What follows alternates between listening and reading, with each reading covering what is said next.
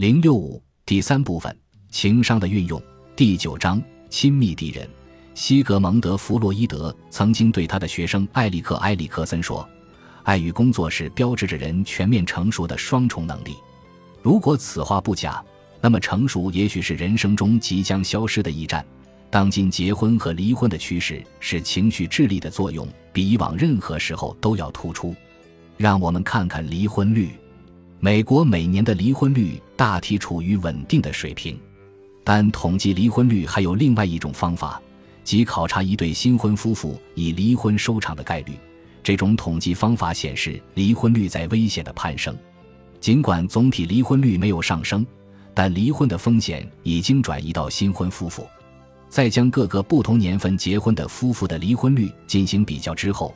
这种趋势表现得更为明显。在美国，1890年结婚的夫妇大约百分之十以离婚收场；1920年结婚的夫妇。离婚率是百分之十八。一九五零年结婚的夫妇，离婚率是百分之三十；一九七零年结婚的夫妇，离婚的概率是百分之五十；而一九九零年结婚的夫妇，离婚的概率徘徊在百分之六十七左右。如果这个数字可靠的话，这意味着近年只有百分之三十的新婚夫妇可以维持婚姻关系。可以说，离婚率的上升很大程度上并不是因为情绪智力的下降。而是因为社会压力的逐步消解，离婚的坏名声、妻子对丈夫的经济依赖等，这些以往在维系婚姻关系，甚至是最不幸的婚姻关系中发挥重要作用的因素，逐步消失了。假如社会压力不再是维持婚姻关系的粘合剂，那么夫妇之间的情绪力量对于婚姻的存亡就变得更为关键了。近年来，学者们对维系夫妇关系的情绪纽带以及破坏夫妇关系的情绪断层进行了研究，其精确程度前所未有。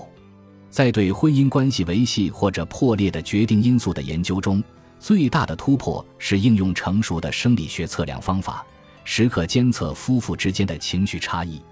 科学家现在能够检测丈夫肾上腺素升高和血压下降的水平。观察妻子脸上转瞬即逝、有很有说服力的细微表情，生理测量揭示了夫妇关系紧张隐含着生物层面的潜台词。这种关键的情绪状况通常是夫妇本身察觉不到或者不以为然的。生理水平的测量还揭示了维系或破坏感情关系的影响因素。